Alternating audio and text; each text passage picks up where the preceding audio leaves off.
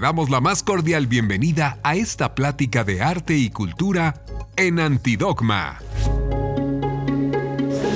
Pues en esta ocasión estamos en una charla de café, vamos a platicar un poco sobre las diferentes perspectivas que varias colectivas tienen sobre el tema de herencias culturales intangibles o inmateriales, ¿no? Entonces, la idea un poco es ver todos estos movimientos feministas de última época están impactando para hacer primeramente pues una reconversión en la interpretación del término, ¿no? Lo que antes o lo que se sigue conociendo oficialmente como el patrimonio cultural inclusive el patrimonio cultural mundial intangible, ¿no? que se conoce, pero que finalmente pues esto está enraizado en un término patriarcal del legado del padre al hijo y la idea aquí es abrirlo mucho más y ver justamente cómo en este momento el trabajo de toda esta eh, nueva generación de colectivas está impactando las herencias culturales futuras, estas herencias culturales inmateriales futuras, todo este legado de conocimientos y de saberes que, bueno, pues se dan en el tiempo. Entonces, bueno, estaría chido que para la plática se, se vayan presentando, ¿no? Conforme vayan interviniendo. Y a mí me gustaría pedir, como Lorena no pudo estar aquí físicamente, pero está súper, súper presente en el Zoom con las tecnologías, parte de estos nuevos saberes también que se dan aquí. Entonces, Lorena Wolfer, pues platícanos un poco sobre este nuevo tránsito de las herencias culturales.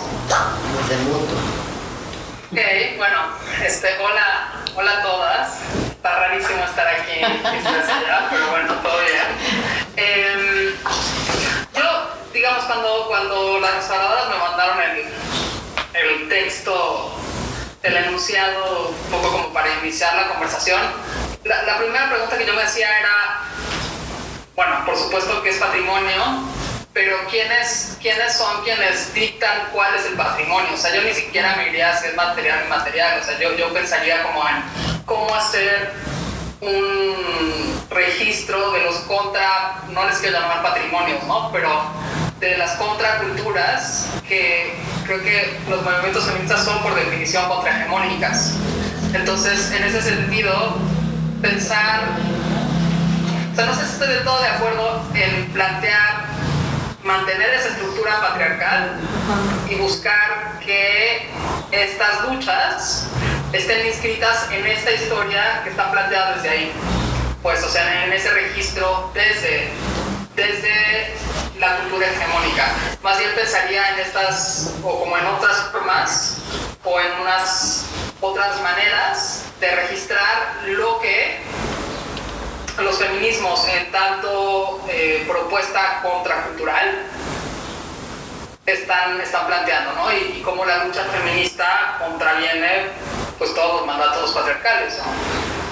Y Lorena, nos gustaría también pues preguntarles, ahora que están interviniendo, desde dónde están hablando ustedes, es decir, a partir de qué plataforma, de qué instancia, de qué iniciativa están justamente sustentando estas nuevas ideas. Entonces, si nos puedes también un poco decir, Lorena Wolfer, desde dónde nos platica. Hablo desde mi postura como artista y activista cultural, pero también como, una de las eh, integrantes y fundadoras de Mutua, que es un una plataforma, un espacio de práctica social feminista. Entonces, mi, digamos, mi postura está anclada en esos dos lugares, eh, desde la, la, práctica independiente, pero también ahora desde, desde Mutua, que, que tenemos una relación amorosa con las restauradoras desde acá en. Y justamente como el tema nos surgió a partir del trabajo de restauradoras con glitter, porque justamente son ellas las que empiezan con esta resignificación y que nos empezaron a meter la idea de hablar justamente de las herencias culturales. Entonces, pues Vanessa, preséntate y platícanos desde ahí. Hola, mucho gusto, soy Vanessa. Eh, estoy eh, aquí súper contenta de venir en representación de restauradoras con glitter. Eh, un poco... Quiero volver a verlas a todas. Eh, y pues básicamente nosotras eh, partimos de eh, cuestionar los lugares comunes que, en los que hemos estado pues haciendo estas referencias, desde los que hemos estado haciendo estas referencias respecto al patrimonio, respecto a, eso que nos dijeron que era el patrimonio y eso que nos dijeron que era el patrimonio intangible, para poder darles la vuelta y, poder abrir este espectro y reconocer las herencias culturales. Y, en ese sentido, eh, lo, que, lo que estamos tratando de hacer es eh, hacer este esquema de esto nos dijeron, cómo lo cuestionamos, cómo lo increpamos y entonces cómo le damos lugar a toda esa, a, todas esas gamas de, a toda esa diversidad, eh, sobre todo porque sí creemos que hay un problema puntual respecto al patrimonio intangible que es eh, eh, volver estático, algo que es lo que, que, se vive, que va construyendo memoria, que se va haciendo con la memoria, pero que es del día a día. Y que un poco al, hablarlo o, o, citarlo desde, no sé, estoy pensando en una categoría que entró dentro de la definición de patrimonio intangible, eh, incluso desde buenas teóricas, creo yo, de, de, esto, de la UNAM, de la ENA, de Lina, eh, y que alimentó la definición de patrimonio intangible, que es lo performático.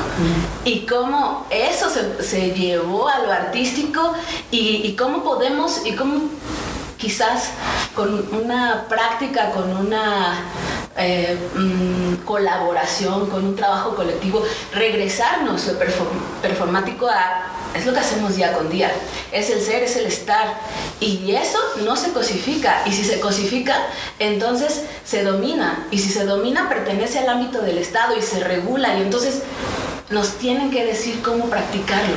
Y si nos tienen que decir cómo practicarlo, también nos están diciendo cómo se va a mercantilizar, cómo se va a vender, quién, quién puede hacerlo, quién no puede hacerlo. Y entonces es ahí donde queremos romper, cuestionarnos primero, hacer ese ejercicio de cuestionamiento para que no pase eso con el movimiento feminista que no se ha cooptado, que no se ha vuelto esa eh, eh, parte de esa categoría, ¿no? Entonces, eh, creemos, pues, desde ahí, empezar por, por, eso, ¿no? Cuestionamos esta, este, esta, este checklist que nos dijeron que era patrimonio, que nos dijeron que era patrimonio intangible, y entonces volteámoslo a, al reconocimiento de nuestras herencias culturales. Y, y ahí sí estamos todas, ahí sí cabemos todas. No sé, ahí ustedes la verdad es que estamos súper interesadas de saber que, cómo lo ven ustedes, cómo lo viven ustedes y qué piensan de este increpar el, el lugar, eh, el lugar dado, ¿no? El deber ser, el deber hacer. ¿Cómo lo ven?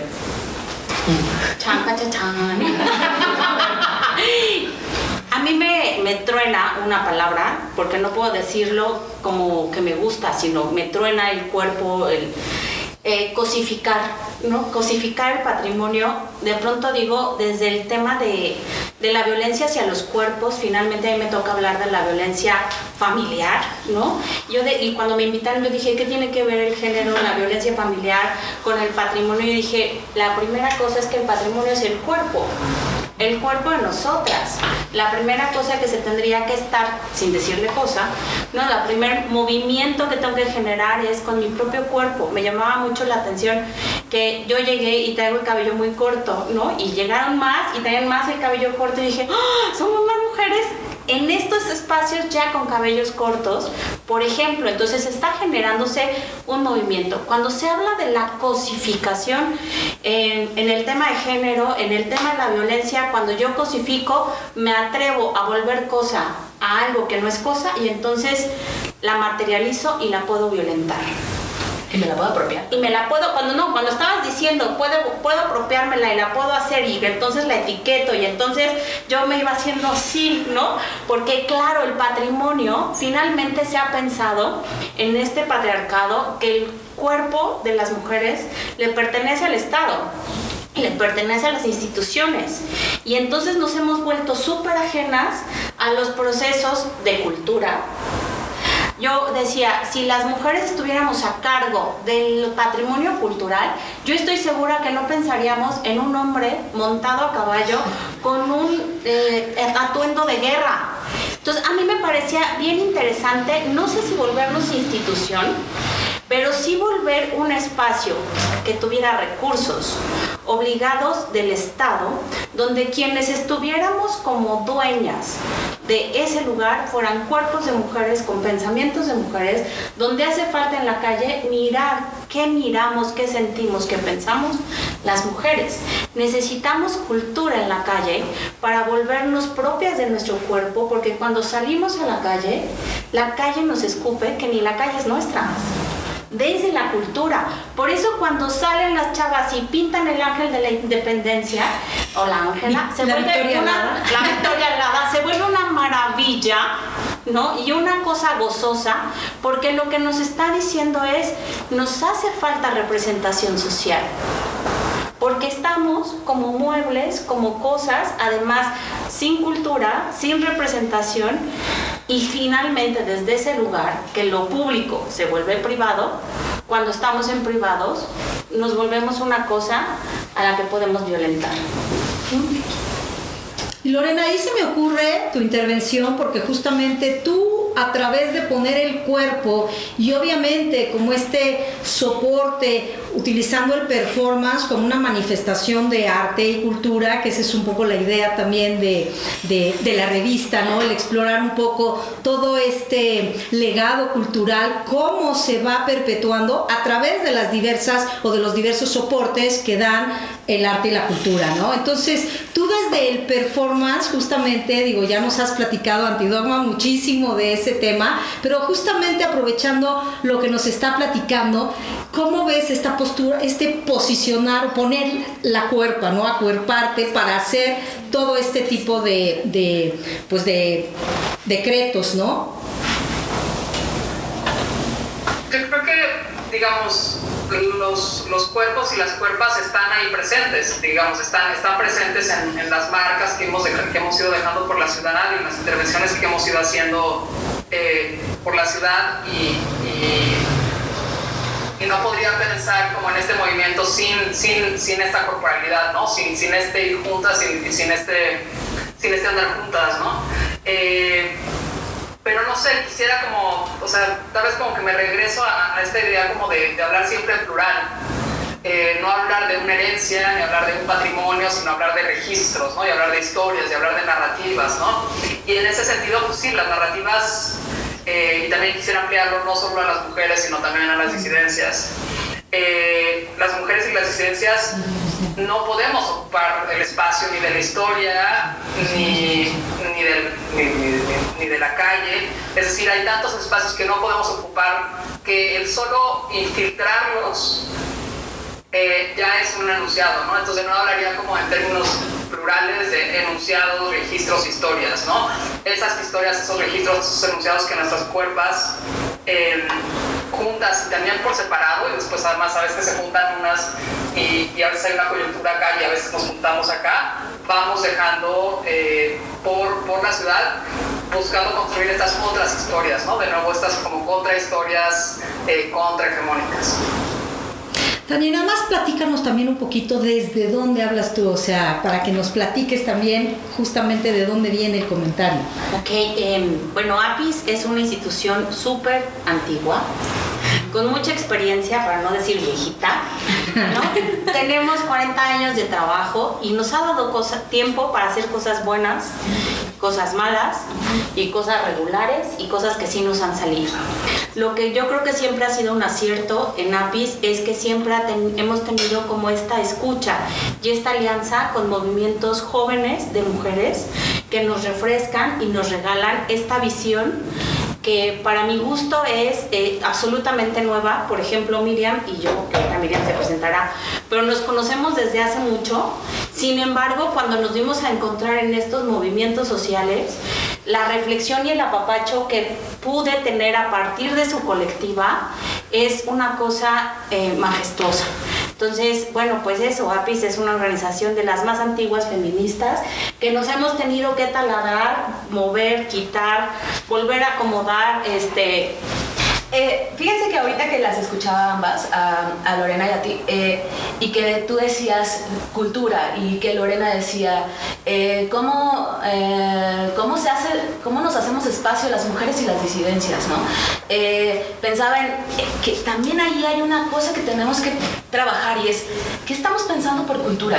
¿Y por qué la ruptura de que mujeres y disidencias tomen espacios, resignifiquen espacios es tan fuerte socialmente, ¿no? Porque justo somos socializados desde, una, desde un esquema y ese esquema es desde lo masculino, desde lo hegemónico, patriarcal, pues. Desde la cosa. Sí, sí, sí, sí, que claramente nos cosifica, ¿no? Y que nos hace, tú decías, eh, Adorno, yo diría que el espectro es mucho más amplio y jodido, ¿no? Pero sí, vamos, entonces hay un montón de cosas que resignificar, un montón de cosas que discutir en ese, desde ese lugar, pero sobre todo creo que lo importante es que, que, sí partamos como de, de, lo que estamos haciendo es resignificando, resignificando eh, memoria, resignificando historias, resignificando eh, procesos y por eso es que se agrupan y, se pueden nombrar desde la herencia cultural, ¿no? Eh, y eso forma eh, cultura y tenemos que dejarlo de manera abierta y flexible, de tal forma que, que no, no, permitamos su, su, su cosificación, su eh, reificación, ¿no? Volverla, no, nadie se la dueña, nadie la norma, es un medio desde el cual nosotros, eh, nosotras, eh, nosotres, nos apropiamos de, la historia, de las cuerpas, de la ciudad, incluso desde la que ejercemos nuestro ser político, ¿no? Y que además, pues, funciona porque necesitamos cuestionar y integrar muchísimos otros procesos. Pero bueno, sí, adelante. Venga. Sí, bueno, yo me llamo Lulú, Lulú Barrera, de una colectiva que se llama Luchadoras. Y yo quiero recuperar dos cosas que acabas de decir, abierta y flexible.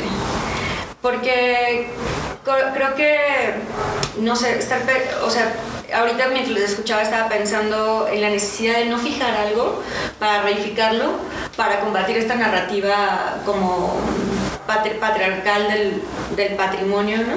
y de la autorización por parte de algunas personas de lo que se reconoce que sí es o no es. ¿no? Y pensé de inmediato en la necesidad de abrirlo, colectivizarlo, de narrar la historia desde muchos puntos de vista, eh, porque son en realidad no la historia, las historias, ¿no? Eh, y desde el punto de vista de nosotras, nosotras, y también en tiempo real mientras lo vivimos. Em, por ejemplo, bueno, pero al mismo tiempo pensaba, ¿queremos fijar o no queremos fijar? ¿Qué hay de importante en no cosificar, pero sí en registrar, ¿no? Como decía Lorena. Porque creo que al mismo tiempo, aunque no queremos eh, reproducir esos sistemas de poder que autorizan o no autorizan, que es reconocible como patrimonio, como herencia, eh, sí queremos registrar, porque queremos rehistoriar y además historiarnos en tiempo real, porque nunca hemos sido como las que contamos la, la, historia, las voces que contamos lo que nos pasa, lo que nos atraviesa, a lo que le damos importancia. Y desde luchadoras creo que hemos, hemos tratado de hacer los últimos años la brillantinada, la marea verde, como todos estos movimientos comenzaban a, como a surgir y a explotar, y esta nueva generación a brotar, como ir historiando en tiempo real, ¿no? Que la ocupa, vamos a la ocupa y entonces vamos a entrevistar a las morras y que nos digan por qué tomaron la ocupa y entonces vamos a tratar de combatir esa narrativa allá afuera que en medios y en las redes sociales está diciendo que son unas vándalas, que no tienen motivos, etcétera, ¿no? Entonces creo que al mismo tiempo las nuevas tecnologías nos plantean dos cosas. Uno, la posibilidad de tomar esas herramientas entre todas para contar nuestras historias en tiempo real. Pero también tenemos que ser muy cuidadosos porque también las tecnologías están reproduciendo desigualdades. Hay, hay, estudios súper interesantes de cómo Internet sigue siendo colonialista y tenemos que decolonizarlo, ¿no? porque todavía, ¿qué se registra? ¿Quiénes hablan? ¿Quiénes tienen acceso? ¿En qué lenguas? Se acaba de lanzar un estudio padrísimo de disparidad de representación de lenguas en Internet que habla de la colonización, cómo siguen influyendo los, el, conocimiento, pues igual con esos mismos viejos geopolíticos de antes, ¿no? Entonces la necesidad de replantearlo es necesaria, creo. Y bueno, creo que Wikipedia, por ejemplo, como un experimento de construcción de conocimiento abierto, colectivo, es un ejemplo interesante. Y el modelo mismo de Internet, que es desconcentrado, donde no depende de un solo nodo centralizado, que se mantenga una red de conocimiento compartido relativamente, es un modelo interesante a lo mejor que puede inspirar estas otras formas alternas de registro, contagio, herencia, eh, consigna y no sé, como fluidez y circulación, ¿no? Bueno, este, respecto a lo que estaba ahorita diciendo el compañero Lu, bueno, a mí me gustaría como decir unos, eh, unas anotaciones. Yo soy Miriam Mabel Martínez, soy escritora y tejedora y vengo en representación de la colectiva Lana Desastre. Y ahorita nos estaba escuchando y pienso que esta es la tecnología, digamos, esta es la tecnología que nos hace estar presente y a la vez estar en el pasado y a la vez estar acuerpadas y a la vez estar en la sororidad. Eso lo he ido reflexionando ahora. ¿No? O sea, digamos, en mi presente. Pero, aunque yo empecé a tejer a los 7 años y no tenía como todas estas cuestiones, lo he ido aprendiendo y he ido aprendiendo a resignificar no nada más mi acto de tejer, sino también a conectarme con mi, con, no solo con mi madre, con mi abuela, con mi bisabuela, sino como con todas las mujeres. O sea, escuchaba, por ejemplo, a Tania y pensaba, por ejemplo, en el cuerpo, ¿no? Entonces, cuando uno hace el movimiento, una, una chica, una amiga mía feminista muy jovencita me hizo pensar en esto que decía, es como estoy haciendo el movimiento que ha hecho todas las mujeres hacia el pasado, ¿no? Y entonces, en ese momento que te conectas corporalmente con lo que hacían tus abuelas, ¿no? Y no nada más eso. Yo ahora he ido aprendiendo como a ver los tejidos como si fueran ese registro del que hablaba Lulu. Es un registro que yo puedo verlo y decir, ah, mira, estaba enojada, estaba... Y de verdad, o sea, porque está apretado el punto, porque está flojo. Y entonces todo esto me empezó a parecer como que son otros escritos. Esto lo veo ahora, pero ya un poco, y ahora, ahora 2020, 2022, pero un poco antes, yo ya estaba un poco peleada como cuando se empezaron a resignificar em, el, todo el rollo de, la, de, los tejidos, pero desde el primero, desde el desprendimiento de, de nuestras mujeres viejas, ¿no? Entonces, por ejemplo, a mí ahí eso me hacía ruido cuando, decía, cuando dice, no es el tejido de tu abuela, no, sí es el tejido de mi abuela, y exactamente porque es el tejido de mi abuela, yo lo quiero seguir haciendo, ¿no? Porque si mi abuela tejía suéteres y yo tejo consignas, no importa, pero estamos tejiendo las dos y nos estamos acompañando. Pensaba en estas otras narrativas que sí han existido, hay un derecho y un revés. Y bueno, en la aguja, y aquí hay macizos y cada quien llama diferente, y son los mismos y no son de nadie. Y a la vez son de todos. Y a la vez toda va teniendo una individualidad cuando cada quien lo va este, repitiendo o va haciendo suyo una montada. Bueno, antes, de irme, así como para, para cerrar eh, mi participación, yo lo, lo, que, lo que pensaba era como en las dificultades de hacer como un registro del presente, ¿no? Porque si pienso también en patrimonio y pienso en herencia, siempre pienso en una lectura de un pasado, ¿no? Hay una lectura que de acuerdo a unos valores hegemónicos siempre y de acuerdo a los sistemas de, poder imperantes, miran un pasado y lo califican, ¿no? Y, y la labor es, o sea, la labor nuestra un poco es registrar el presente. O sea, es un registro, es transformar el presente pero registrarlo al mismo tiempo, ¿no? Y, y me preguntaba cómo, cuáles son las formas en las que estamos haciendo eso, ¿no? Y, cómo, cómo podemos de verdad escribir como esas otras narrativas, no solo en el hacer, sino en el registro del hacer, o si el registro también es otra forma de hacer, ¿no? Eh, son más que conclusiones, como preguntas que me, digamos, con, con, las que me quedo después de, de escucharlas. Y dicho esto, pues ya, ya me, voy, me, tengo que ir, pero ah. muchas gracias. Sí. Y me encantaría poderme quedar a, a, seguir conversando. Otro día lo hacemos. Sí. ¡Te quiero, Lorena! Gracias por estar. Besos. Chao. Chao. Bye. Bye.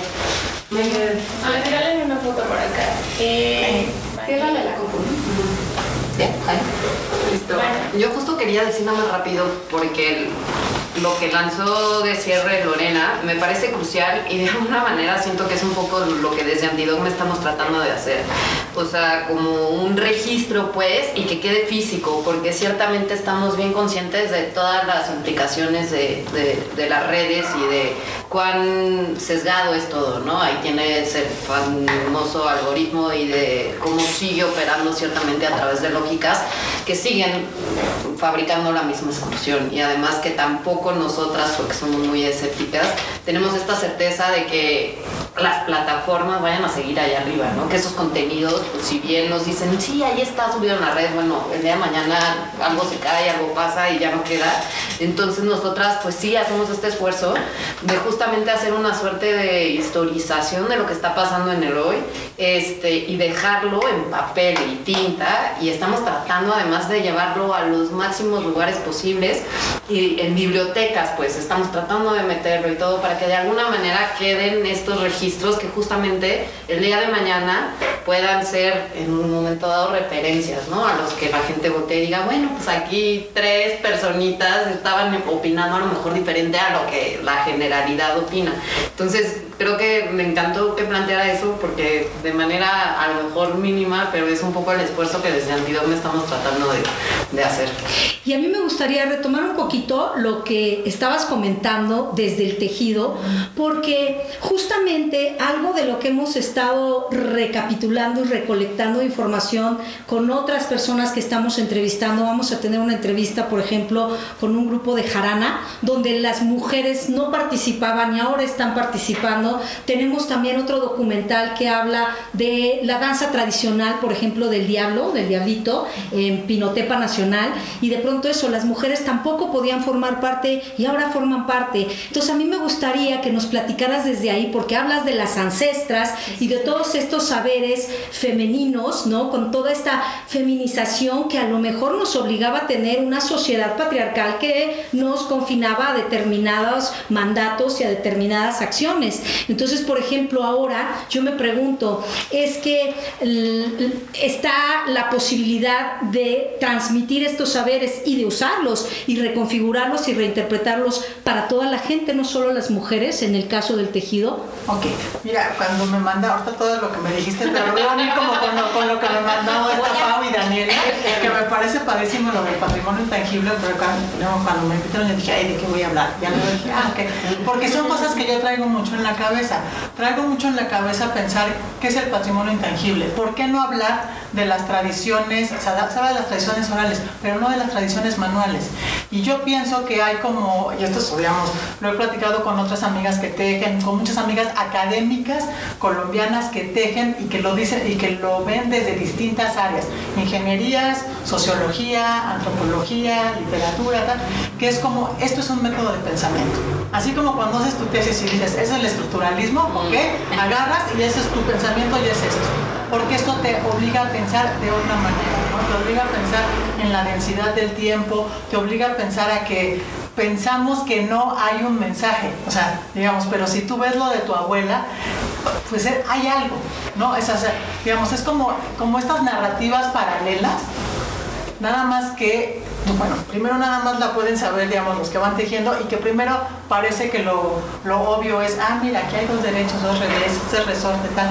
Pero cuando vas más allá, puedes verlos desde, digamos, ahora sí que la academia, las técnicas, los materiales, todo eso, pero además también vas sabiendo qué estaban haciendo las mujeres o los hombres, ¿no? Porque también, como tú dices, o sea, tejen, tejen muchos, se feminizó y creo que en el momento en el cual, desde el presente, podemos decir, ok, yo voy a leer los textos, los álbumes, voy a ver los álbumes eh, textiles de mi familia, pues ves los suéteres, ves lo que te tejió, pero nos, nos acostumbraron mucho a que no importa, ¿no? Todos tenemos una cobija de nuestra abuela, una bufanda de la mamá, el suéter que le hizo al, tío, y pensamos que no importan. Lo que ahora yo creo que es importante es como recuperar, sí importan, ¿no? Sí importan y son como cuentos y narrativas de esas familias, ¿no? Y entonces, este, a mí me parece que además de todo, como si es un método de pensamiento, ¿no? O sea, como la música, si se vuelve a retomar y se enseña como una pues, como eso, como la clase de matemáticas, como la de música en las escuelas. De verdad, yo, yo soy una convencida de que si en las universidades, así como se diera a todo mundo redacción, se diera tejido, quién sabe qué parecería. O sea, me encantaría saber qué se le ocurriría a un médico, médica, después de tejer. Ese le ocurriría a un ingeniero. Sí creo que es un método de pensamiento, ¿no? Y entonces ahí es donde creo que, que no hemos pensado sea, como, como lo es lo de las, las jaraneras, pensamos que no importa porque lo hacen mujeres. Yo la verdad, yo lo voy a decir como casi como que hace como hace un par de años, mucho antes de la, de la pandemia, este, vi una cosa que lanzó línea de patrimonio intangible. Y lo ponía ahí, vamos a inscribirnos con un tejido, ¿no? Hicimos, y bueno, nos batearon así durísimo, y no reímos, ¿no? Pero, pero pensamos, dijimos, qué chistoso, o sea, no, no, no, nos, nos sorprendió, o sea, la verdad a mí sí me sorprendió, porque qué chistoso que no piensen como que, que esto es un conocimiento, ¿no? No nada más el, no nada más la cosa, sino el hacer, ¿no? Sí, está increíble. Eh, es que esta cosa de las herencias culturales a nosotras nos da, ha dado muchísimo que pensar. Y entonces, un poco para recuperar eh, lo que ustedes dos decían, eh, Lulu y Miriam, es que planteábamos este documento como, esto nos dijeron. ¿Y qué significa? Que nosotros prácticas, resignificaciones, sentidos, eh, lo incluyamos en lo que dice un organismo supranacional que tiene, que está articulado a los mega organismos internacionales, Banco Mundial, Fondo eh, Monetario Internacional eh, el FMI y que responden a la nueva división internacional del trabajo, a nuevas maneras, modos de producción y que en ese sentido están tratando de definir un sentido global respecto a cómo vivimos la historia, cómo vivimos el pasado y cómo vivimos el presente. ¿Y a qué le damos valor? ¿A qué le damos valor? Y entonces eh, en, ese, en, en, ese ámbito es qué significa que lo llevemos a, esa, a, a ese cajoncito, a que digamos nuestras prácticas caben ahí. Y era a lo que me refería cuando esto, esto los cosifica, esto, esto los vuelve algo que se puede regular, algo que se puede, que se, que se va a legislar en otro lugar que no es donde lo estamos viviendo, que no es donde nosotros estamos ejerciendo esa resignificación. Y sobre todo algo que, que justo hablábamos anoche, que era... Eh, eh, ¿por, qué, ¿por, qué, encajonarnos ahí en, ese, en esas dicotomías de lo tangible y lo intangible? ¿Que no están asociados? ¿Que no, que no una cosa no puede estar sin la otra? Eh, hay, y, de ida y vuelta, ¿no? O sea, hay eh, objetos que se, que se significan por la acción del ser humano, de las, de las mujeres, de las seres, humanas. Eh, y al revés, ¿no? Hay un, un montón de acciones que solo se dan en contextos muy específicos que tienen que ver con, eh, con el objeto está ahí, el monumento, el, el, la imagen, el, eh, ese, ese mm, objeto fundante eh, es el que nos, nos invoca o nos convoca a la práctica, ¿no? a, a, a hacer ese ejercicio.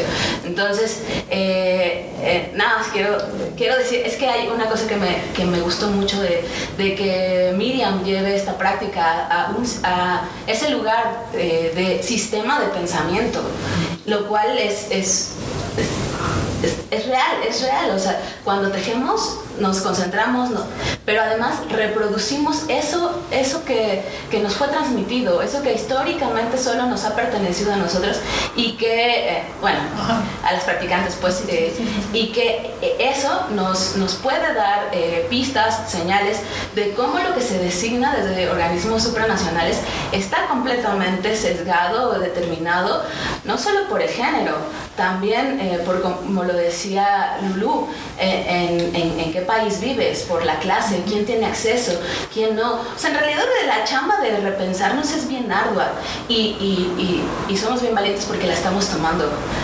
Pues, o sea, eh, a mí me resulta muy interesante porque esto ya entra en el campo, pues, de, y se lo decía ayer, como de los estudios críticos y los estudios de la memoria, ¿no? O sea, sí hay campos de estudio que justamente abordan estas otras formas de reinterpretar el presente, ¿no? Pero recuperando el pasado. Y esto puede ser, eh, digamos, desde un punto de vista eh, de la, de, del, del, dolor de las víctimas, que es como normalmente se, se, ha hecho en Latinoamérica, pero también está esta otra parte que, que, estamos hablando del gozo, de la transmisión de nuestras, eh, digamos, de nuestra cultura, de nuestras tradiciones familiares, de nuestras tradiciones locales, regionales, incluso eh, globales, de las emociones humanas, de la historia del derecho, ¿no? Este, o sea, está como, en realidad la palabra cultura en la actualidad es una cosa tan amplia y ya no está como tan contemplada en estas estructuras, justo que decía Miriam, ¿no? Así de, pues, nos rebotaron en el INA. Pues, o sea, la, ¿no? o sea, la institución del Estado mexicano. Eso tiene que cambiar. Ajá. Eso va a cambiar. O sea, es la institución del Estado mexicano que se llama de Antropología, ¿no? Instituto Nacional de Antropología e Historia, ¿no? Entonces, estas formas cristalizadas también como de mirar al pasado y traer eso, digamos, esa, esa cosa cristalizada y ya como totémica eh, al presente, ¿no? Y cómo en el presente le hacemos otras cosas y cómo, por qué al plantearlo como una forma de pensamiento, ¿no? Esta forma en la que con nuestros actos cotidianos transformamos, digamos, esas ideas que están cristalizadas en esos tótems históricos, ¿no? Cómo estamos haciendo una acción política de recordar, ¿no? Y de traer al presente el pasado y de volverlo a instalar en- de las formas en las que nosotras actualmente lo necesitamos, ¿no? Entonces, bueno, ya, eso era lo que quería decir nada más. Y ya me voy a acercar a la mesa a tomar café.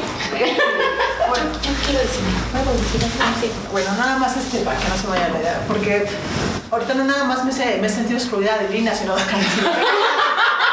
sino de la academia, porque en realidad, yo, por ejemplo, la academia que tiene unos, o sea, este, unas características para los ensayos así súper rígidos, ¿no? Hace poco, por ejemplo, yo conozco mucha gente que está dedicada hasta al pensamiento textil, como nosotros le llamamos. ¿no? Entonces lanzaron una convocatoria para una revista académica, esa es la, sí, una- unas universidades mexicanas y unas universidades colombianas, y todas me invitaban a participar, y no hubo un mugre rubro donde yo pudiera caber, porque claro, tienes que tener tú no sé qué, tú no sé cuándo. Entonces, yo ya cuando vi así que en el sistema que lo tenías que escribir, dije, olviden, o sea, yo no voy a escribir en eso. Y no porque no tenga fuentes, y no porque no pueda citar, ¿no? No porque yo no quiero contar algo así, o sea, ¿por qué tengo que contarlo con ese sistema si sí tengo mis fuentes, si sí tengo un método, si sí tengo, digamos, como una, una hipótesis, una, o sea, pero no, ¿por qué lo tengo que desarrollar en eso, no? Y creo que lo que cuesta mucho trabajo es como esta idea de que, ay, es que la textil es de niñas, ¿no? Como de qué puedes hacer, ¿no? Entonces, desde ahí viene como el, el, feíto, ¿no? Y que, y que a la gente, a ellos y ellas, ¿eh? Porque yo esto veo que ahí va, ¿no? O sea, apenas ahí va, eh, amigas mías, este, que tampoco me logran entender, porque sí es otro lenguaje, digamos, es como hablar matemáticas, ¿no? Pero que una vez que entiendes que esto es otro lenguaje y que es una que es el método, el proceso, el objeto, el tiempo y todo al mismo, ahora sí que al mismo tiempo y que además está lo que decías ahorita Dani como la revolución, o sea, este, estás ya las artistas que agarran el tejido como un como una técnica y un soporte, ya en sí están revolucionando, o sea, ya, ya, ya en sí está la rebelión. En, lugar de hacer escultura, hacer tejido, o sea, ya nada más en la técnica ya está, ya está la contra, la contra, ¿no? Entonces, creo que les cuesta mucho trabajo pensar en esto femenino cuando además el textil está detrás de todo. O sea, el 8 de marzo, por Dios, ¿no? o sea, son las textileras. O sea, Engels se hizo Engels gracias a su, a su, novia, a, a su novia sindicalista o la hermana que eran textileras. O sea, y ahí se le botó la chaveta. financiaron, Ajá. sí. No, y se le botó la chaveta. sí, y se le botó la chaveta y dijo, órale. O sea, entonces yo, siempre pienso cómo contar esa historia a través de esas cosas, de esas anécdotas. Ahorita que estabas diciendo esto y que, que viene mucho con lo que quería decir, es que esta es nuestra herencia cultural también, ¿no? El Justo chal, el chal, el chal, chal, el chal, el chal, el chal Exacto. tejido, porque eh, como tú dices, hay ciertas discusiones que tienen que ir fragmentadas y tienen que ir postuladas de cierta manera, porque así es como institucionalmente y jerárquicamente se transmite el conocimiento cuando no es, eso es cierto ahorita, pero las discusiones académicas empezaron así, ¿no? Así, gente hablando de un mismo tema, eh, cuestionándose, como dijo Vane, y nosotras también estamos creando esos propios, esos espacios que nos están faltando en otros lugares. Entonces creo que eso para mí es importante también como resaltarlo en esta plática y por eso nos parecía súper importante que estuvieran todas ustedes que son también súper contemporáneas al movimiento en el que nosotras nos formamos. Nosotras también aprendimos de esta eh, plática, convivencia con, con las demás colectivas. No podríamos haber sido restauradores con glitter nada más porque sí, sí hubo una coyuntura, pero a la par también empezamos a generar estos vínculos, ¿no? Y ese también son parte de nuestras herencias. Sí, es que justo, perdón, eh, ahorita te doy la palabra. Es que ahí quiero conectar a las, dos, porque justo nuestra reflexión sobre por qué registrar las pintas en la Victoria Alada y por qué es que eso tiene que permanecer, porque esa fue nuestra solicitud, que permanezcan hasta que se resuelvan, bueno, nuestra solicitud, digo, la solicitud de, todas, ¿no? Que, que, esté ahí ese, ese, ese recordatorio de que México feminicida, ¿no? Y de que, y de que eh, ya, ya, ya basta, ¿no? Ya llegamos a un punto en el que no podemos ser invisibilizadas si están muriendo 11 mujeres al día, ¿no? eh, cifras oficiales. Uh -huh. eh, bueno, eh, 18 en estudios. Ah, sí, sí, perdón, no, no, son, no están muriendo, son asesinadas. Sí, disculpen el lapsus. Pero justo, el punto es eh, que Lulu decía, eh, ¿qué pasa con los registros? ¿Qué pasa? Eh, queremos construir un, un nuevo, un, un, nuevo lugar de, de, un nuevo discurso que entonces sea el que, el que permee y volver a, a, a decir, esta es la historia. ¿No? Y justo anoche hablábamos, Daniela y yo, sobre ¿Qué pasa, ¿Qué pasa si reconocemos que hay múltiples memorias? ¿Qué pasa si, si, si ahora sí que si consolamos la historia con H mayúscula y entonces abrimos eh, abrimos la posibilidad de las memorias y, y abrimos la posibilidad de los registros y, y, esa reflexión creo que la tiene mejor elaborada Dani pero ahí como en, en esto que te, que te, que te preguntabas ¿no? De, de, de, qué vale ¿no? ¿Qué, qué estamos haciendo al respecto y qué lugar le estamos dando le estamos dando a eso sobre todo porque una vez más el registro de eso es eh, pues eh, selectivo, ¿no? Eh, el acceso a eso también. Entonces, y, quién tiene, y, y quienes tienen o quienes tenemos o podríamos tener la posibilidad de ejercer eso como cultura o como una suerte de lo que alimenta las resignificaciones, también son, son algunos, algunos. No, no somos todos. Entonces, sí, ¿cómo posibilitamos eso? ¿no? Entonces, bueno, ahí está algo que quería decir respecto a lo que, lo que señalabas hace rato y, creo que quedó pendiente una participación tuya. Sí, yo lo primero que, que pensé cuando me, me, invitaron, que además estoy muy contenta porque la verdad es que las restauradoras con glitter para mí fueron como su irrupción en ese momento, en el discurso nacional, en el momento mediático, tal fue definitiva. O sea, uh -huh. cambió por completo la conversación y además creo que inspiró a muchas personas a también aliarse con sus compañeras de sector o de profesión o de ámbito y decir también desde aquí podemos, ¿no? Las escritoras, las periodistas, las fotógrafas, sí. Y creo que ahí fue cuando literal el los feminismos salen del foco rojo donde estuvieron mucho tiempo, pues, viviendo y explotó, ¿no? Y se contagió de manera muy impresionante. Lo primero que pensé fue justo en las pintas en el, en el ángel, ¿no? Cómo las consignas, lo primero cuando, cuando leí patrimonio material, o sea, no me metí en todo este rizoma de discusión que ustedes están abriendo ahorita, de contestarlo, pero dije consignas, porque acabo de estar en el 8M y vi que muchas morritas están cantando las consignas que cantaban hace cinco años, pues nuestras ancestras, ¿no? Entonces, ¿cómo? ¿Cómo? No, cinco años, no, no, tienes razón. O sea, yo la primera vez que fui al centro, es, éramos máximo 30 personas. Eso. Y eran las mismas consignas, no manches, y tenía 8 años. no, pero es que de verdad, los, sí, los últimos 5 o 6 años las marchas se han transformado. O sea, la del 2018 no fue la del 2019, hubo un cambio radical, y la del 2020-22 igual, muy rápido se ha cambiado todo.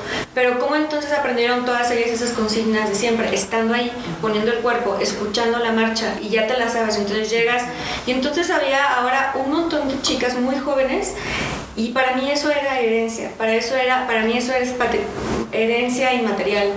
Otro, un registro que se está transmitiendo, contagiando, tal, y que haya quedado plasmada en el ángel, fue así como clash de materialidad y inmaterialidad, ¿no? Así, memoria viva, impresionante.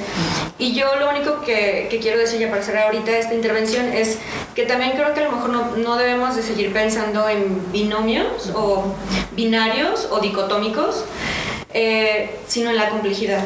Porque justo creo que esa, ese, esa ángela con consignas es complejidad, ¿no? Y, y hay algo de lo que a lo mejor nos despierta pensar en la, la, la clasificación entre material e inmaterialidad. A lo mejor si viene de esa herencia patriarcal o de esa autorización institucional patriarcal, pero creo que sí es, o sea, lo que yo rescato es poder reconocer y valorar lo que no está eh, esculpido, como decías, o lo que no está escrito en un libro, lo que viene de otras formas de conocimiento y tradiciones, como, sí, no, no hegemónicas, no sé. Y que son válidas y que no por estar, perdón, Llevo como tres así, de niña de escuela de yo, por favor. Sí, o sea, También están ahí, o sea, no sé cómo se diga, ¿no? Soy valor inmaterial ahorita, no tangible. Me parece súper importante, bueno, tengo que decir que de deformación, no de formación, sino de deformación, soy abogada. por eso te invitamos. Y entonces, lo bueno es que primero fui feminista, fotógrafa y luego fui abogada. Entonces, la cosa entró el conocimiento desde otro lugar. Creo que es importante mencionar que los valores se colocaron desde una forma y un estilo donde no fuimos incluidas. Por eso Miriam cuando dice el tejido, obviamente me batearon, es porque el valor no está colocado a lo que le damos valor como sociedad, no como en dicotomía, sino como sociedad, no es al tejido. Pensaba en las mujeres michoacanas y decían que alguna vez habían postulado para el tema de una beca de recursos económicos de este Instituto de Pueblos Indígenas eh, para el rescate de la hechura de aretes, ¿no? En plata. No sé si saben, pero muchos de los aretes que utilizan las mujeres indígenas para casarse del lago de Pátzcuaro tienen características específicas. Depende de qué lado vives de la laguna, es el pescado que tienes autorizado utilizar el día que te cases. Y es todo un tema. Entonces hay pescados largos, chiquitos, gordos, ¿no? Entonces es todo un patrimonio que se genera, que lo están generando las mujeres, que lo rescatan, lo resguardan, lo acuerpan las mujeres y en el momento que entra a un concurso es rechazado. Porque claro que los valores están colocados desde la regulación de lo repetible, así se generan las reglas el derecho, de lo que sí se consume. Entonces, claro, no se consume el tejido, no se consume el arete, no se consume el apapacho. No tenemos el valor. Yo decía, estaba yo lavando los trastes, pues ni modo, muy feminista, pero me toca planchar y lavar también. Y entonces estoy lavando los trastes y dije, ¿qué fregados voy a decir ahora que estemos todas juntas? Yo decía, es que el valor está colocado en lo que pensamos que tiene valor. ¿Y quién puso el valor al valor? Pues los hombres. Y entonces si yo tengo que lavar los trastes, eso no es valor. Y si yo tengo que cuidar a los hijos, porque tengo un hijo de 15 años que bendita adolescencia, ¿no? Entonces eso no es valor. Educar a un chico en una historia feminista, pues es un chingo de trabajo y eso es un valor agregado intangible porque además también tenía una abuela feminista. Entonces, ¿cómo construyes desde ese lugar algo que no tiene valor? O Como el tejido. O construir desde lo que tiene que permanecer. Porque Pero, espérame, pero me, me caché, o sea, me caché además en la repetición de ese valor. Les voy a platicar. El 8 de marzo, cuando nos fuimos a marchar las Glitter, Lana y Apis, nos juntaron en el parquecito acá a hacer una actividad cultural. Vamos a hacer flores, dijo Miriam. y yo dije, no mames, no me sale nada, ¿no? Perdón por lo de no. Y luego dijeron, vamos a poner manitas. Y dije, ay, no me quiero ensuciar las manos, ¿no? Como buena abogada estaba yo viéndolas así, a todas. ¡Ay, Y todas en el tejido, todo así, no sé qué, y decía, ay, qué bonito, ¿no? Y entonces me paso al plano personal. Mi mamá le entró durísimo con Miriam y entonces se le ocurrió hacer una bendita cobija. Cobijón, ¿eh? que además fue asesorada por Miriam. Ahora es uno de mis valores más importantes. Entonces, ¿cómo en efecto el valor lo fuimos colocando en la academia desde un lugar de los que escribían, de los que tenían el título, de los que tenían la razón, de los que impartían cátedra, desde un lugar totalmente poco femenino. Veníamos platicando cómo los espacios laborales no son sensibles a que las mujeres estemos sumados, porque nos gusta el chal y nos gusta el chisme, pero tenemos que producir el bendito documento en chinga loca, histérico, súper masculino, cuando hay otros valores El intercambio. ¿no? Que en efecto serían sumamente importantes rescatar y tuvieran un valor económico como el tejido, como los aretes. Pero no nada más eso, perdón, sino también sabes que ahorita que lo estaba escuchando y que estaba escuchando a Lulu, cómo también estos valores vienen desde de lo que se tiene que contabilizar, ¿no? O sea, lo, y, y, digamos negociable que se consume y que cuesta, y parece que esto no cuesta, ¿no? Pero no cuesta porque tampoco el que lo hace no es un individuo, o sea, Que valga. Ah, No, pero Tu más tiempo no vale, ajá, no, tu tu tiempo no vale, vale. entonces ya se va sumando, pero además de todo, esto no le, o sea, no lo inventó alguien. Ah, claro. ¿Sí me entiendes? No lo privatiza. Ajá, no lo privatiza. Ajá. Los puntos son de todo. Ajá. No se individualiza. Entonces, Es colectivo. entonces Es colectivo de per se, o sea, por antonomasia. Entonces, cuando tú estás Claro, así, tú te compartes. Entonces dices, ay, mira, tú échale acá y acá. Entonces, no hay como esta onda de, ay, este, no me lo de a robar. propiedad. Es derecho que me des punto, ¿no? O sea, ¿no? Entonces, por ejemplo, a mí me- cuando me dice alguien, yo no sé tejer, no nada más hacer derecho y revés, sabes hacer todo. Y cómo a la vez son todas otras narrativas, porque aunque nada más es derecho y revés, no sé, las irlandesas estaban entrevistando a una señora sobre tejido y me contaba, por ejemplo, que las irlandesas, no, las escocesas tejen, o sea, son las mujeres que más han inventado puntadas de, o sea, de, no sé, de trenzas, ¿no? Porque tiene que ver con su clima y los pescadores, para identificar, o sea, son firmas de familia. Así es.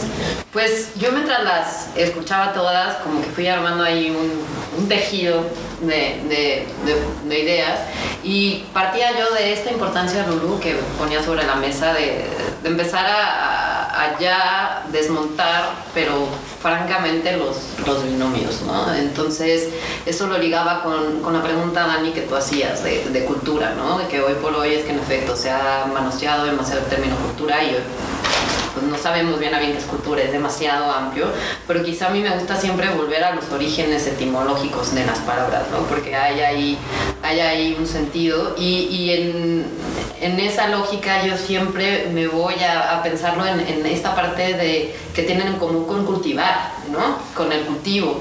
Y entonces también vernos como estas, pues a lo mejor sembradoras y, en- y a la vez cultivadoras, ¿no?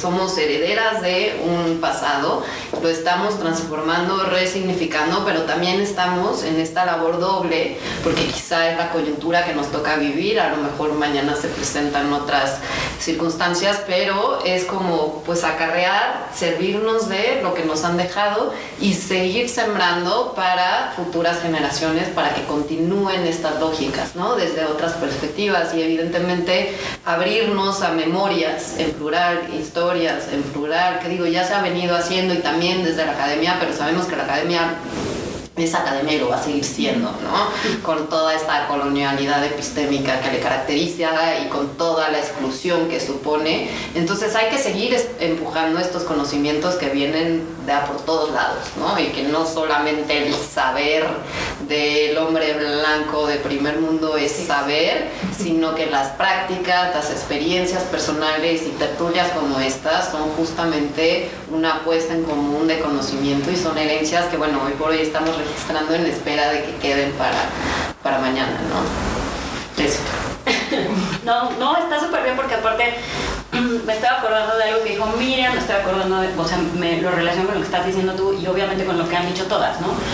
Pero justo, yo creo que cuando decidimos, bueno, ¿y a quién le llamamos, no? O sea, como de, para, para hablar de este tema, ¿no? Porque no queríamos otra vez ser las restauradoras con glitter en su monólogo sobre las herencias culturales, ¿no? O sea, autoescucharnos. o sea, y un poco porque no es que no nos guste el tema, o sea, todo el tiempo lo estamos repensando y todo el tiempo estamos eh, mamando de un chorro de lugares, ¿no? Para replantear y replantear y replantear.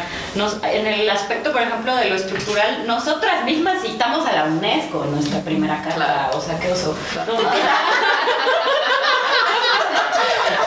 Porque hay que desvincular del lugar de donde viene la. No, bueno, éramos newbies, una, y la otra, una. Y la otra es que también hay una exigencia de validación, ¿no? O sea, claramente. Entonces, ¿de qué forma estamos eh, eh, recuperando lo que sí podemos usar de esto estructural y qué de otra forma y qué de otra forma creemos que lo estamos haciendo, pero en realidad lo estamos replicando, ¿no? O sea, y no lo estamos cuestionando.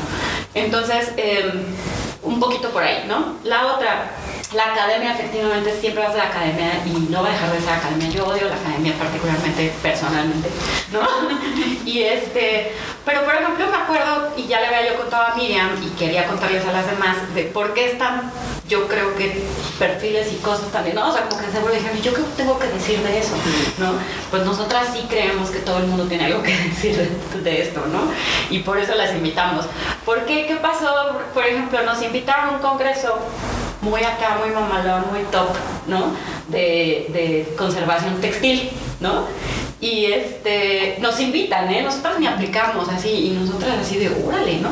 Y les decimos, pero nosotras qué vamos a hablar de textil si nosotras lo que hacemos es registrar pintar y apoyar a, la- a las morras, o sea, y entonces decían, no, no, no, es que ahora ya les agarró la moda, ¿no? Con el Black, Black Matters y con el decolonialismo y todo eso, entonces ahora ya se están poniendo en todos los foros eh, de La cooptación de la academia. Exacto, ya se está, ya, ya así la mórula se está generando, así, ¿no? Como de, de, ajá, ya se está haciendo un extractivismo más claro sobre toda esta situación y se está llevando a la academia y tú dices, ¿es bueno es malo puta? No sé, dicotomías, ¿no? Otra vez así de, en realidad hay un chorro de grises, ¿no? Pero bueno, nos invitan a este congreso y todas decimos, ay no, qué huevo, hay que hacer un abstract, hay que hacerlo en inglés y en español, hay que hablar, o sea, armar un guion de, un- de una cosa académica. Ay, no, que, no, yo no quiero, yo no quiero, yo no quiero. Pero entonces yo había estado viendo unos conversatorios que Miriam, Miriam se armó en su Facebook personal en la pandemia. Estaba aburrida, a mí me salvaron la vida. Yo estaba muy aburrida. Miriam estaba muy aburrida y estaba armando unos conversatorios interesantísimos con otras tejedoras y textileras de Colombia y también activistas y académicas y no sé qué. Y había habido un par que me habían volado la peluca así durísimo, que, este, que, y especialmente el de, se me olvidó su nombre, de la chica que hizo su tesis sobre la relación y que, y que planteó la relación justo como cultivo, cultura cultivar, y ella planteaba textil, texto, ¿no? Y entonces pensamos en todo nuestro chorro de re- restaurar el tejido social de nuestra primera carta, del texto como discurso eh, unificador también, de lo que estaba puesto en las pintas, pero que también son estas consignas que recuperan el pasado. O sea, ya cuando le empiezas a, a ver, pues todo, todo tiene que ver. ¿Cómo lo vas a explicar? ¿Quién sabe? ¿No? Así, pero todo tenía que ver. Y entonces hicimos, y les dije, oigan, ¿por qué no hacemos un performance? En- en- para el Congreso, en vez de hacer una ponencia, porque nadie tenía ganas de hablar en inglés en una cámara y Washa Washa dijo que, ¿no? Así. Y entonces dijimos, ¿por qué no hacemos un performance? Nadie se está esperando un performance, ¿no? De unas restauradoras, porque tú eres la, la visión objetiva de la cultura, ¿no? Y no sé qué. Entonces nos armamos ya ahí entre todas, ¿no? Y estuvo bien padre. Y luego te pasamos, les pasamos el video para que vean cómo quedó, donde se hacen un chorro de reflexiones de las que ustedes han estado tocando aquí también, ¿no? Entonces, yo lo que quería decir es que a, nos- a nosotras nos inspiró en gran medida, pues todas, ¿no? O sea, nos inspiran todas, como todo el tiempo. Estaría buenísimo saber qué piensan ustedes, o si han notado un cambio también de narrativa desde a- de un tiempo para acá en su, en la- en su vida feminista, por así decirlo, y qué tanto lo relacionan eso como con una herencia, una herencia este, cultural, ¿no? O herencias culturales hacia las que vienen. Y un poco como para ir cerrando y, y para recuperar esto que, que pone sobre la mesa Daniela, eh, que, que a mí me lleva al reconocimiento de, de un montón de cosas, como ejercicio que el feminismo en los últimos dos años me ha dejado, ¿no? Darle lugar a eso que cultivamos, darle lugar a eso que vivimos en la cuerpa eh, y eso que nos transmitieron. Eh, hace poco entrevistaba a esta artista del textil, Johanna Roa, y decía, yo empiezo a hacer textil por rabia, porque en la, en, en la ENAP me dijeron, ay, espera que- en la ENAP me dijeron, ¿por qué haces cosas de señora? Como, y, y- y ella por la rabia dijo, sí, justo, voy a hacer cosas de señora, porque ahí es de donde viene mi, viene mi pasado, ¿no? Y entonces lo que me ha dejado a mí el feminismo es, es reconocerme y reconocernos y saber, reconocernos y saber que en tanto yo te miro, las miro, me miran, entonces, eh, güey, si estoy aquí, no, no, me, no me invisibiliza el, el Estado patriarcal, no me van a invisibilizar más, ¿no? Y me, me hago un lugar. Un poco también en este sentido eh, lo digo porque algo que nos preguntábamos y ¿Y, qué sigue? Porque lo estamos increpando. Pero ¿y cómo hacemos para cristalizarlo? ¿Cómo hacemos para que, para que suceda? Y un poco eh, cuando te escuchaba, Lulu, pensaba en, claro, el punto es cómo reconocemos la complejidad de los procesos. Y no en el sentido académico, sino de darle lugar a que es producto de memorias, de personas, de disidencias, de situaciones, de reclamos. Y, ese es, esa es nuestra labor, es una pinche chambota, porque entonces es que, es que hay que hacer ese, ese espacio y dejar de simplificarlo en términos dicotómicos y en términos democráticos, porque justo es de lo que se alimenta la, la gobernanza neoliberal, ¿no? De ceder nuestra representación, de decir, claro, ellos lo hacen. No, Lo no, deciden. eh, Tania no me dejará mentir, pero ni nadie, ¿no? Ni- todos lo sabemos. El movimiento feminista se ha dedicado a eh, impulsar normas, leyes, decre- ah, todo para hacernos un lugar y el problema es que no se aplica. El problema es que, es que hay corrupción, el problema es que está este pinche pacto patriarcal. Y está la burla, ¿no? Se cae el café. ¿Dónde están las feministas? ¿No? Sí, Que vengan a arreglar aquí. Exacto. Y entonces, pues sí, justo ahí es... No, claro que hay. Lo que pasa es que ya necesitamos romper para que, para que eso se ejecute, para que eso suceda. Y si no va a suceder, entonces lo, lo transformamos, lo, lo, volvemos eh, otra cosa y nos hacemos cargo, ¿no? Y, y, pues bueno, en ese sentido, me gustaría que ustedes también un poco para ir cerrando con la posibilidad de que continuemos esto es, ¿qué queda? Eh, eh, desde ustedes, ¿no? Y un poco, eh, creo, que, creo que está buenísimo responder a lo que decía Dani, ¿no? ¿Cómo nos ha transformado en, en- en- en este corto plazo, ¿no? Claro que muchas de ustedes, ustedes lo tienen desde nacimiento. Pero bueno, Lulu, Sí, yo, yo dos cosas. Creo que diría en ebullición y complejo. Porque creo que estamos en el momento, lo estamos viviendo, se está desarrollando, ¿no? Y que por lo mismo, adivinar cómo hacia dónde puede ir o soluciones es difícil. Sí creo que es mucho un devenir y estamos en el ojo del devenir un poco. Y, co- y complejo porque hay, hay cosas que están saliendo muy mal. Y, y en ese, Es la realidad.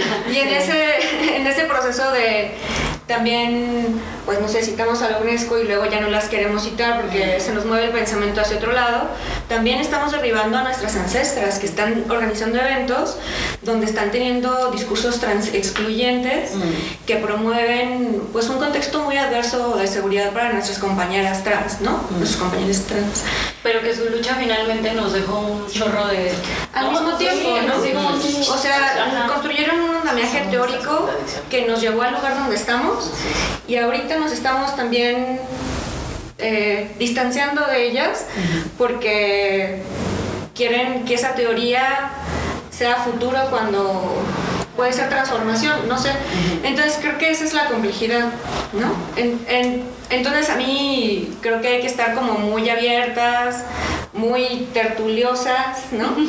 Eh, autocríticas, ajá. autocríticas de lo que justo esto, ¿no? O sea, qué tanto sí estamos aportando al movimiento, qué, qué sí estamos aportando y también desde qué lugares, porque justo venía eso eh, platicando con Tania, qué cosas también tenemos muy insertas en nosotras que son patriarcales y que tenemos que ir sacando, ¿no? Desde nuestra propia incidencia como académicas, como activistas, como amigas, como partícipes de una colectiva, tenemos que empezar a reflexionar y empezar a sacar todas esas cosas que de repente nos hacen excluir a los demás, ¿no? Cuando, cuando lo que no queremos es tampoco ser excluidas, ¿no? Y empezar a conformar espacios. Y otra dimensión de la complejidad también es las empresas y cómo están cooptando al discurso feminista porque vende y es cool.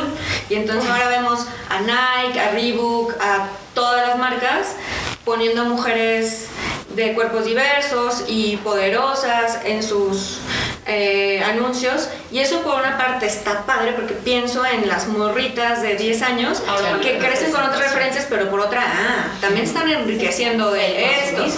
Entonces eso, pues solamente como enfatizar No, pues la complejidad. o sea, se cosifica, ¿no? O sea, Sí, sí, como lo que que hablábamos la cuestión de- del, del inicio de esta charla que es, se codifica porque finalmente seguimos, no solo, o sea, bueno, hay quienes dicen que el capitalismo ya es patriarcal, perdón, ¿no? Y hay quienes dicen que eh, al revés, ¿no? O sea, que el capitalismo y entonces el patriarcado.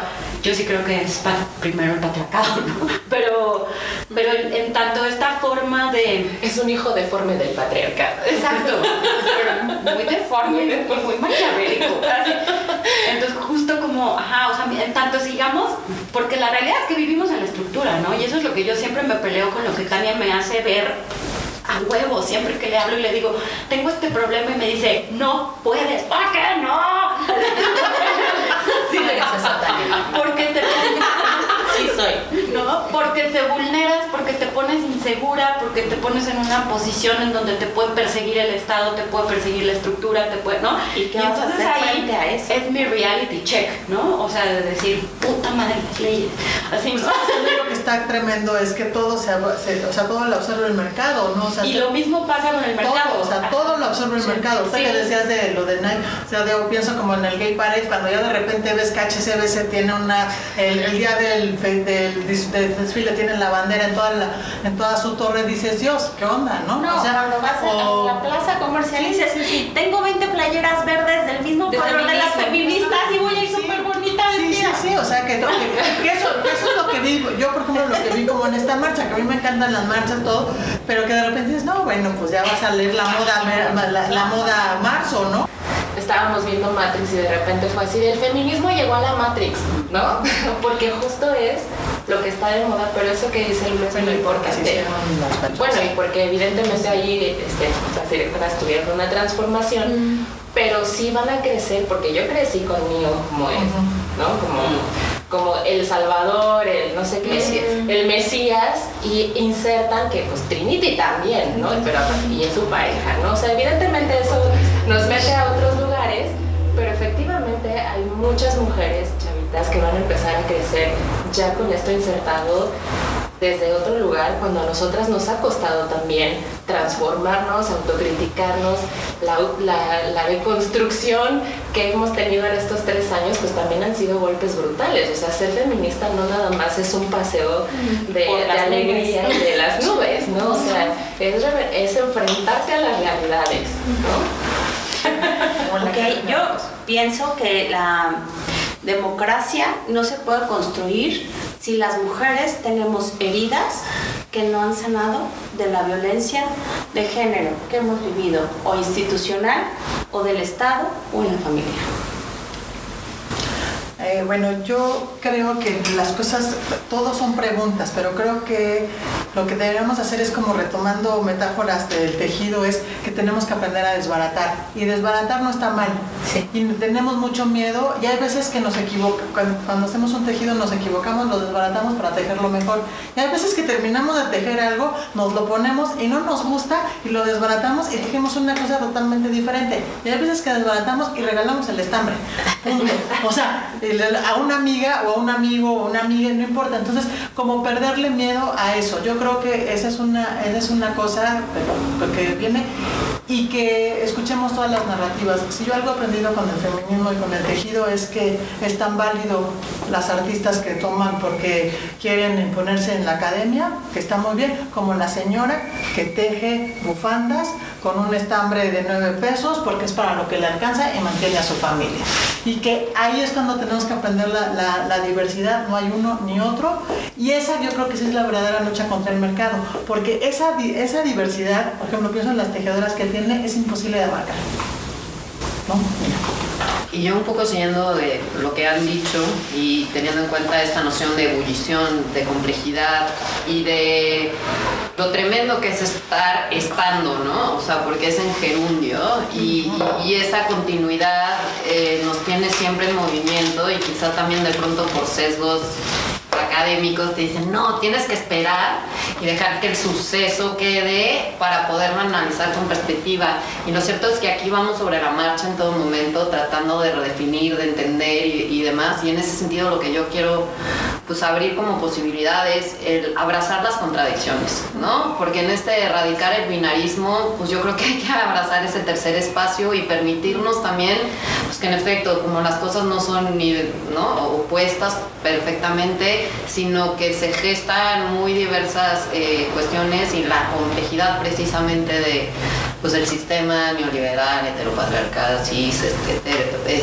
este, pues nos hace tener que de pronto recurrir a estrategias que nos permitan entrar en grietas y desde ahí incidir, ¿no? Saber que de pronto también, pues apelando quizás a pues hay esencialismos estratégicos y es decir, también tenemos que hacernos de herramientas todas para poder pues tener una incidencia. Y en ese sentido nada más cierro con esta parte eh, creo que ustedes las restauradoras están involucradas con que también es una iniciativa de Mutua Invasorix que son los stickers no, nosotras no nada más es de Mutua. Pero bueno me parece que es eso eso es incidir no eso es incidir es generar pues qué es lo que se está viviendo hoy generar iconografía cómo circula pues a través de los celulares y pues ahí hay consignas y ahí hay cosas y creo que ese es un ejemplo fantástico de una herencia inmaterial querer encajonarla en la inmaterialidad, pero que da para mucho y que además está viva y que pues,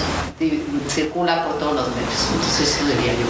Pues ya nada más agradecerles de verdad por habernos permitido hacer esta plática, por haberla organizado a las restauradoras con glitter. De verdad, muchas gracias nuevamente por permitirnos también llegar a esta casa tan chida y tener esta plática tan a gusto. Eh, no, no la vamos a cerrar definitivamente, yo creo que quedan muchas preguntas abiertas y esperemos que para el próximo número podamos tener ocasión nuevamente de retomar y ver qué ha sucedido en los próximos meses. Pues muchas gracias a todas y pues corte. Esta plática fue presentada por Arte y Cultura en Antidogma. Para más contenidos como este, no olvides seguirnos en las redes o búscanos en la web como antidogma.mx.